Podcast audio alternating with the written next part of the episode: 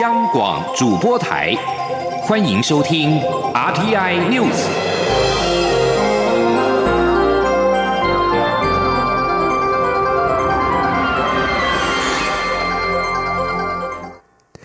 各位好，我是主播王玉伟，欢迎收听这节央广主播台提供给您的 RTN News 新闻。首先带您关注台博旅游泡泡首发团将在四月一号出发，来台访问的博流总统惠树人今天与副总统赖清德等人一同为台博旅游泡泡剪彩。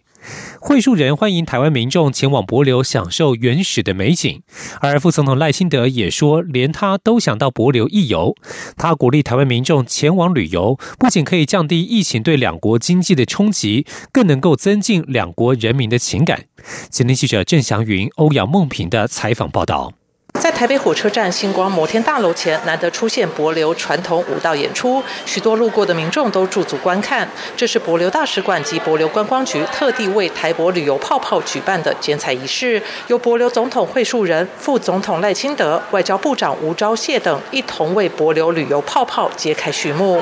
在 COVID-19 疫情锁住全球的此时，台博旅游泡泡让两国打开旅游大门。首发团将在后天出发前往博流。博流总统惠树人表示，之后台湾到博流就像是台北到高雄。他希望班机能够爆满，甚至未来可以开放更多班次，欢迎台湾旅客到博流享受原始美景。We're a small island, but we want you to come and enjoy the sunshine. The nice beaches and see the beautiful fish and the toothless sharks. Uh, they're friendly sharks. Welcome the people of Taiwan to come to Palau. 副总统赖清德也为博流的美景挂保证，尤其是被联合国列为世界遗产的洛克群岛，就像是人间仙境，令人流连忘返，连他都想要到博流一游。台湾民众喜欢旅行，我优先建议一定要去博流。去了博流才知道什么样才叫做是美丽的国家。我也希望有一天我可以到博流，像总统所说的，在水里面跟没有牙齿的鲨鱼彼此之间玩耍，而且而且我会把照片跟美国驻博流大使一样，铺在我的脸书上面。目前，台湾民众前往博流旅游，需要在机场进行裁剪，在当地要团进团出。返台后也将进行五天加强自主管理及九天一般自主管理，而且需再裁剪一次。会述人说，他也裁剪过，知道这不太舒服，但为了两国人民的健康安全着想，必须要小心谨慎。但他也保证，就是因为如此，所有旅客到博流都能够忘却这些问题，只有笑容。中央广播电台记者郑祥云、欧阳梦平在台台北采访报道。而这一次，美国驻博流大使尼约翰也随行访台，引发中国批评。博流总统惠树人今天表示，博流是爱好和平的国家，此行来台推广旅游泡泡，也是为了促进和平与繁荣。惠树人说，当民主与自由被威胁时，我们应该要提高警觉，不能轻忽。副总统赖清德表示，尼约翰此行也会与台湾政府交流，这是非常值得肯定的事情。过去台美之间并没有这么密切。面对共产主义扩张，民主同盟共同追求和平与稳定非常重要。台博旅游泡泡首发团爆满，但其他梯次销售不如预期。交通部长林佳龙今天对此表示，旅行是一种供应与需求，相信业者会根据市场情况再做调整。交通部尊重市场机制。今天记者刘玉秋的采访报道。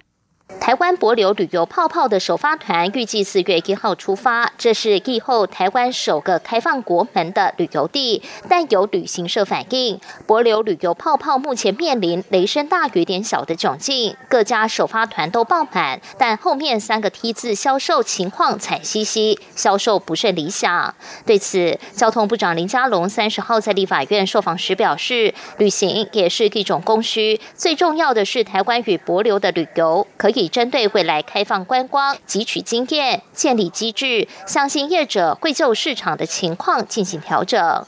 所以我想随着第一波啊首航之后，啊大家也会观察啊这一个游程的啊情况啊，所以我们呃认为说以什么旅行社啊，他们啊也会根据啊市场的情况在做一些调整啊，但我们也是尊重啊市场的机制。另外，针对苏花公路日前发生游览车重大车祸酿六死，交通部日前宣布扩大召回同行车辆。林佳龙表示，有关游览车的召回检查，目前进度已经有百分之七十三，在清明廉假前可以检查完毕，不会造成游览车不足的情况。至于清明廉价疏运，林佳龙强调，压力仅次于春节连价，交通部做好疏运分流准备。前两周实施高速公路票价优惠，并加强宣导配合分流措施，呼吁民众可以选择最好的时间路线，也可善加利用地方政府的扫护路线。交通部与县市政府密切配合，针对特定路线做好疏运的配套。中央广播电台记者刘秋采访报道。继续关注国内居住的正义。内政部次长兼任国家住宅及都市更新中心董事长花敬群在今天宣布，中央政府新办社会住宅全面起航，并且公布今年第一季社会住宅新办进度，已经完成十五处四千零二户社宅工程绝标，全年的目标是一点五万户，将规划租金合宜的优质社区，落实居住正义。今天记者林永清的采访报道。内政部次长花敬群三十日在国家住都中心召开记者会，公布社会住宅新办进度。他表示，社会大众关心居住正义，因此未来也会持续就政策的落实状况召开记者会，之后也会详细说明包租代管状况。花敬群报告指出，透过中央与地方合作，社宅第一阶段新建四万户已顺利达标。住都中心在今年第一季也已完成四千多户，全年目标是完成五十案，一点五万户以上社宅工程绝标。花敬群说：“哦，中央政府对外强调的目标就是要完成哦，要推动一点五万户社会住宅的绝标工作。那跟大家报告好到。”今天为止，好到今年三月底为止，诸都中心已经完成工程绝标有十五处，四千零二户的社会住宅，好，这是我们第一季的成绩。那今年的目标是一万五千户。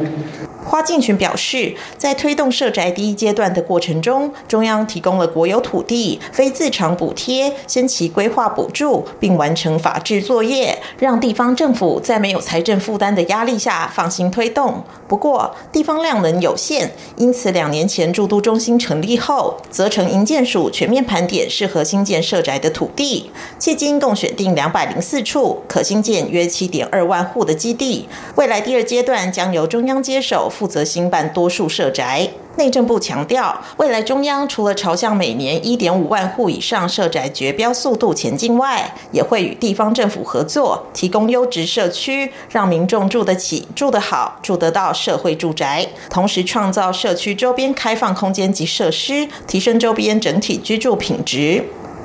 央广记者林永清采访报道。关心台湾的医疗产业。二零一九年医院财报出炉，健保署今天公布，二零一九年申报健保费用超过新台币两亿元的医疗院所，其中林口长庚蝉联四年位居全台最赚钱医院，但主要收入并非医务结余，而是来自股利。至于最赔钱的医院，则是亚东医院，近三年来首度由盈转亏，主要是医务亏损。今天央广记者刘品熙的采访报道。健保署三十号公布，二零一九年申报超过新台币两亿元的医疗院所。提报院所数由二零一三年的一百零九家增加到二零一九年的两百二十三家，医院占了两百二十家，其中医学中心十九家，区域医院八十一家，地区医院一百二十家，还有三家诊所。两百二十三家院所领取健保总金额达四千四百三十八亿，占总体金额六千七百七十一亿的百分之六十六。二零一八年整体收支结余前五名的医院依序为林口长庚七十二亿、高雄长庚六十亿、台大医院二十四亿、桃园长庚二十一亿、中国附医二十亿。其中长庚已经蝉联四年最赚钱医院，结余主要来自股票股利的非医务收入。健保署医务管理组专委刘玲义说。那林口长庚哈，根据我们呃这七年来公布的财报，它大概在近四年哈都是财年第一名。那大当然大部分都是来自于它的股利收入哈，它因为它一年的股利收入大概都有七八十亿左右。如果单以衣物的收入来看，依旧由前两年也都冠军的中国附医稳居榜首，营收有十六亿。其次依序为台大十四亿，高一九亿，高雄市立大同六亿，北市联医六亿。至于整体收支短处的医院，共有二十九家，其中亏损超过一亿的共有五家，而最赔钱的医院是亚东医院，近三年来首度由盈转亏，主要是医务短处，亏损多达四点三亿。其次为辅大附一，亏损三点八亿，长庚嘉义亏损三点四亿。健保署分析，短处的主因都是因为医务亏损，其中不少都是新成立的医院。此外，这次申报超过两亿的三家诊所，分别是远东联合诊所、舒田泌尿科诊所、安盛诊所。远东诊所的整体收益达八千七百万，舒田为两千八百万，安盛则是六百万。央广七九刘聘熙在台北的采访报道。国际消息。日本疫情出现回温的征兆。昨天新增 COVID-19 确诊一千三百四十五例，以新增病例数相对较少的每周一数据来看，昨天是时隔七周再次超过一千例，比上一周多出了五百二十二例。大阪府别认为，现在已经进入到第四波疫情。东京都昨天新增了两百三十四例，已经连续十天比前一周同一天的病例数较多。在解除紧急事态宣言之后，各项数据都呈现疫情复燃的倾向。大阪府知事吉村洋文表示，拟向中央政府申请适用防止蔓延等重点措施，要求进入餐厅者有佩戴口罩的义务。这项措施可命令餐饮业者提早打烊、缩短营业时间，并且可对不配合的业者开罚。而日本政府为了防疫，呼吁民众不要多人饮酒聚餐。东京都也要求餐厅提早打烊，但是日本厚生劳动省二十三名职员却无视防疫，二十四号在居酒屋喝酒聚餐到将近深夜十二点。后老大臣田村宪久今天为此道歉，他表示如此多人聚餐是背叛国民信赖的行为。二十三国领袖及世界卫生组织在今天支持制定一项国际条约的构想，来帮助全世界因应未来像是 COVID-19 疫情的卫生紧急事件。欧洲理事会主席米歇尔在去年十一月提出这项构想，以协助确保广泛及平等的取得对抗疫情的疫苗、药品和诊断工具。二十三国领袖们表示，没有单一政府及多边机构能够独自因应重大公卫事件的威胁。这项条约的主要目的是要强化国际因应未来疫情的弹性，透过更好的警示系统、数据分享、疫苗研究、生产与配送，以及药物诊断工具和个人防护设备等等。在区域情势方面。日本防卫大臣岸信夫和印尼国防部长普拉博沃二十九号在东京举行会谈。会后对媒体表示，他们强烈反对中国任何会升高区域紧张的行动，并且宣誓强化合作，避免中国片面改变东海及南海的现状，也将在南海举行联合演习。印尼智库安全与战略研究院共同创办人凯鲁尔在二十九号指出，印尼与日本国防部长的声明释出了强烈的讯息：印尼会坚持拒绝与中国协商北纳土纳海海域的主权。凯鲁尔表示，这个声明也说明了，面对美国与中国在南海对峙的情势，印尼坚持不选边的立场，而是与区域内的国家合作。日本就是印尼很重要的伙伴。印尼并非南海主权争议声索国，但是中国宣称印尼纳土纳群岛的专属经济海域在中国的九段线范围内，而印尼则是多次致函联合国，表明不接受中国九段线主张的立场。以上新闻由王玉伟编辑播报，稍后请继续收听央广午间新闻。我是疾管署防疫医师林永清。防范 COVID-19 疫情，我国自一月十五日起加强入境旅客居家检疫措施。如果您需入境我国，请提供搭机前三日内检验报告及检疫居所证明。检疫居所请以防疫旅宿或集中检疫所为主。您可上网参考防疫旅宿专区网页，或拨打各县市防疫旅宿联络窗口电话咨询。如果您希望在家中进行居家检疫，必须一人一户，家中不可有非居家检疫对象。有政府，请安心。资讯由机关署提供。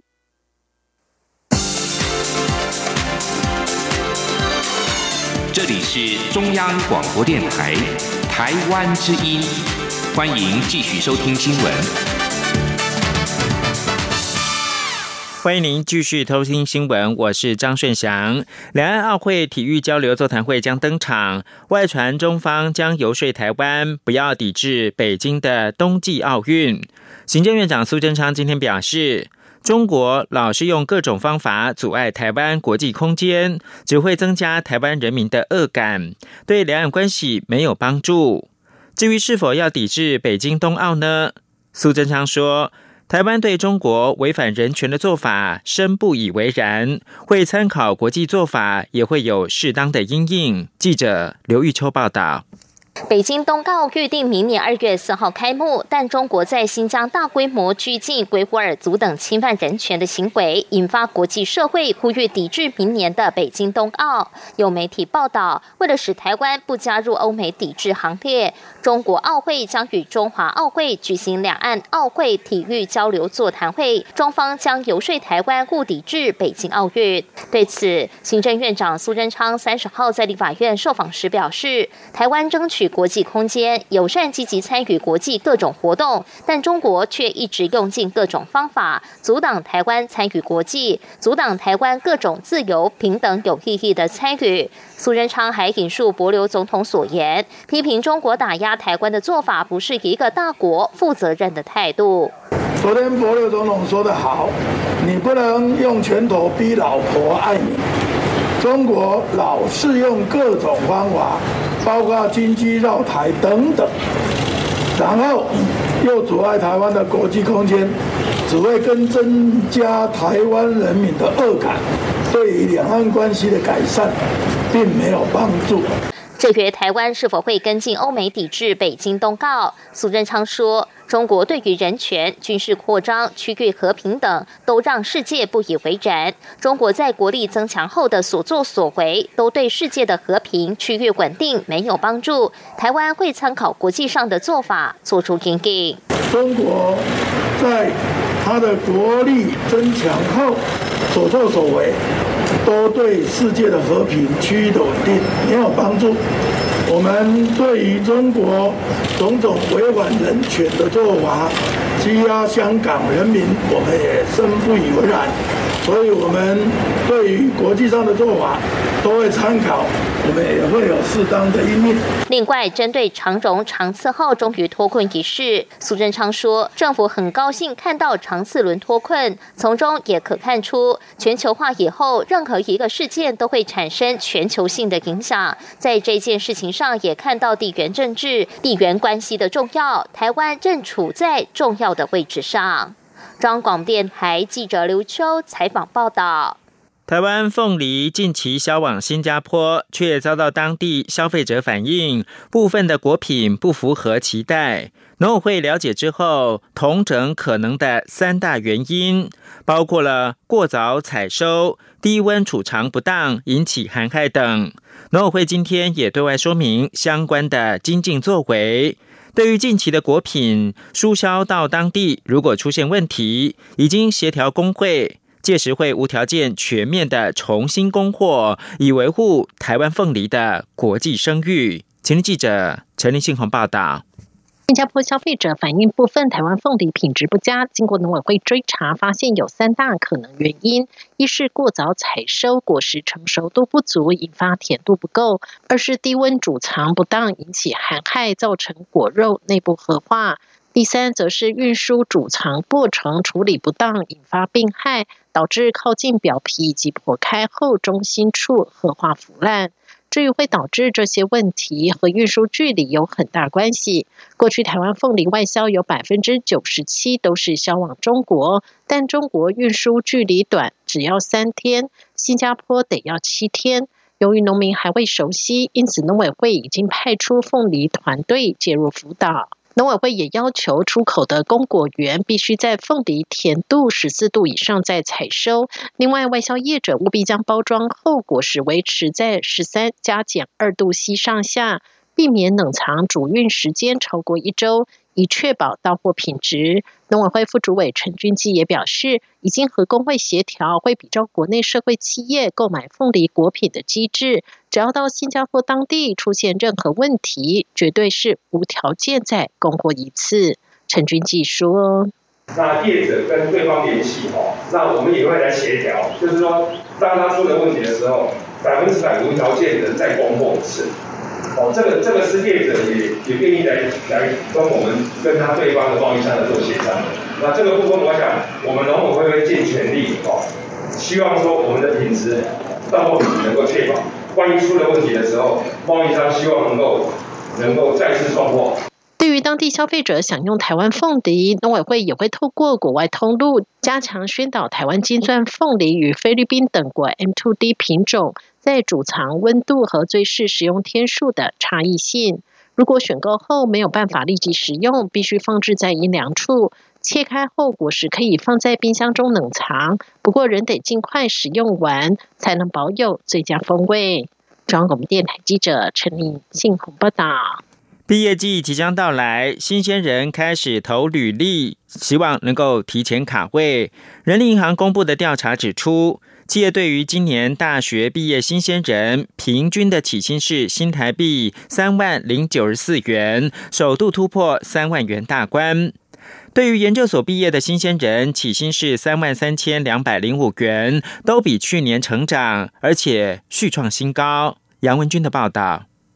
Yes 一二三求职网在回收一千两百八十六份会员及九百三十三份企业有效问卷后公布的调查指出，企业对于今年的大学毕业新鲜人平均起薪为三万零九十四元，比去年的两万九千五百零六元增加五百八十八元，增幅百分之二。研究所毕业的新鲜人起薪则是三万三千两百零五元，比去年的三万两千两百六十八元增加。加了九百三十七元，增幅百分之二点九，两者都比去年成长，并且续创新高。Yes 二三求职网发言人杨宗斌分析，薪资成长主要有两股正向力量加持。首先是受惠于前年底的修法，职缺起薪不到四万块的，必须揭露报酬。另外，在基本工资今年调升到每月两万四千元，摆脱了二十二 K 魔咒，因此薪资透明化下，使得企业不论对大学部或研究所学历的毕业生，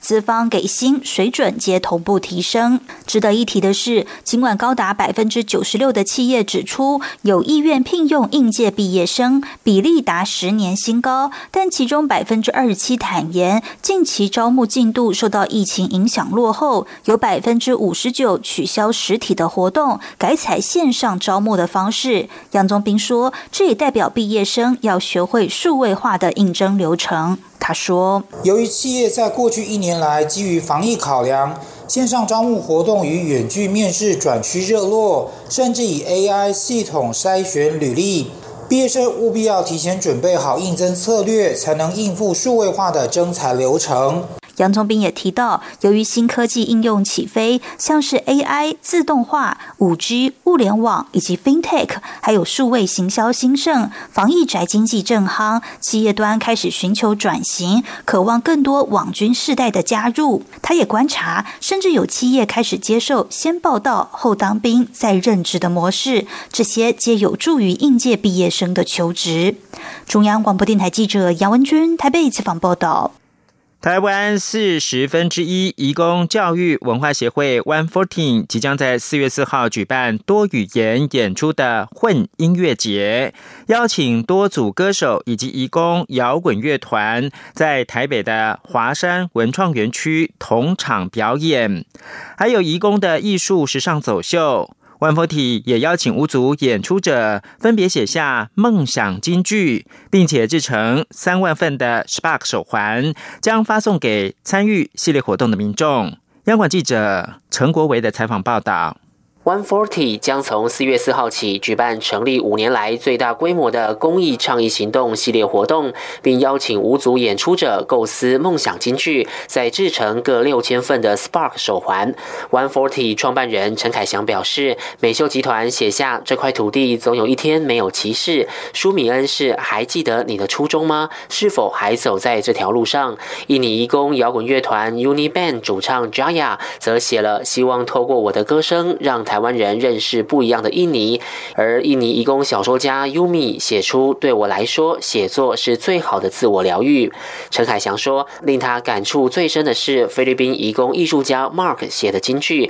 他写了：‘每个人都能因为自己而美丽。’这里提到的美丽，不只是外表上的美丽，还有不为人知的故事。他在刚到台湾第一年工作的时候，就因为遭受了职场的灾害，就是有一些化学原料喷到脸上，然后让他。脸部其实是一半毁容的状态，那他其实是因为想要让他的脸去变得更好看，开始帮开始化妆，然后。透过化妆，然后他慢慢去找回自己的自信，然后在下一步，他想到说，除了让我自己变得更好看以外，有没有机会让更多台湾人去理解菲律宾人的美丽？所以他开始制作了礼服。其实到现在，他已经制作超过一百件的礼服了。所以我觉得这一句是很深刻，可以体会到义工在台湾经历的挫折，跟重新找到自己发光的时刻的一个故事。陈凯祥提到，儿童节当天下午，在台北华山文创园区，Mark 将带领多位义工带来精彩的艺术时尚走秀，欢迎民众到现场来看看 Mark 现在的美丽人生。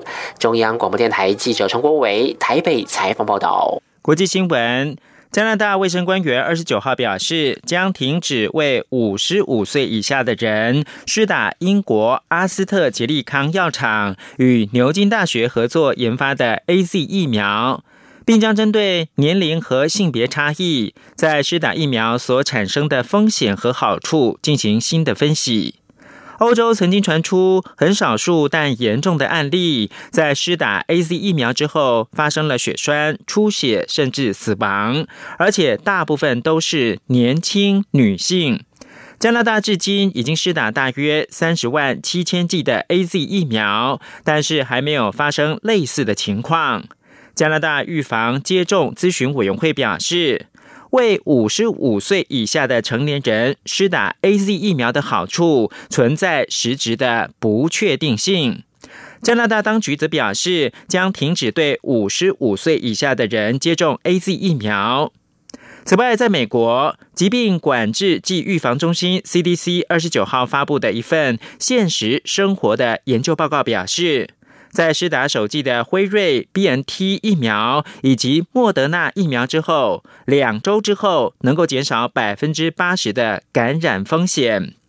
这份针对四千名医护人员及第一线应变人员的研究发现，接种这两款疫苗的第二剂两个星期之后，能够降低百分之九十 COVID-19 的感染风险。疫苗也能够防范无症状的感染。而美国在二十九号将要采取一系列行动，扩大推动全美的疫苗接种。从四月十九号开始，百分之九十的成年人将能够开始接种疫苗。美国在二十九号宣布停止跟缅甸的贸易协定，带领国际社会谴责缅甸军方的镇压。在此同时，经历了二十七号政变以来最血腥的镇压之后，示威者跟送葬者仍继续走上街头。联合国则是呼吁国际社会团结立场，对缅甸的军方施压。缅甸军方在二月一号发动政变之后，群众大规模示威，要求重回民主，并释放遭到拘押的民选领袖翁三苏基。缅甸士兵跟警察进行强力镇压，至今已经有数百人丧生。美国总统拜登政府二十九号宣布，在缅甸恢复民主之前，二零一三年的贸易投资架构协定将暂停。这等于是宣告把缅甸排除在普遍性优惠关税制度 （GSP） 之外。在人权组织宣布自政变以来，缅甸的安全部队已经杀害超过了五百人之后。在缅甸的示威者二十九号晚间举行了烛光守夜活动。在此同时，民运人士今天发起新一波的公民不合作运动，叫民众把垃圾丢到街道上面。他们在社群媒体呼吁反对军事执政团。目击者表示，安全部队二十九号在这些地区使用了比之前更大口径的武器，借以清除沙包所搭成的路障，但目前还不清楚使用的是什么武器。新闻有。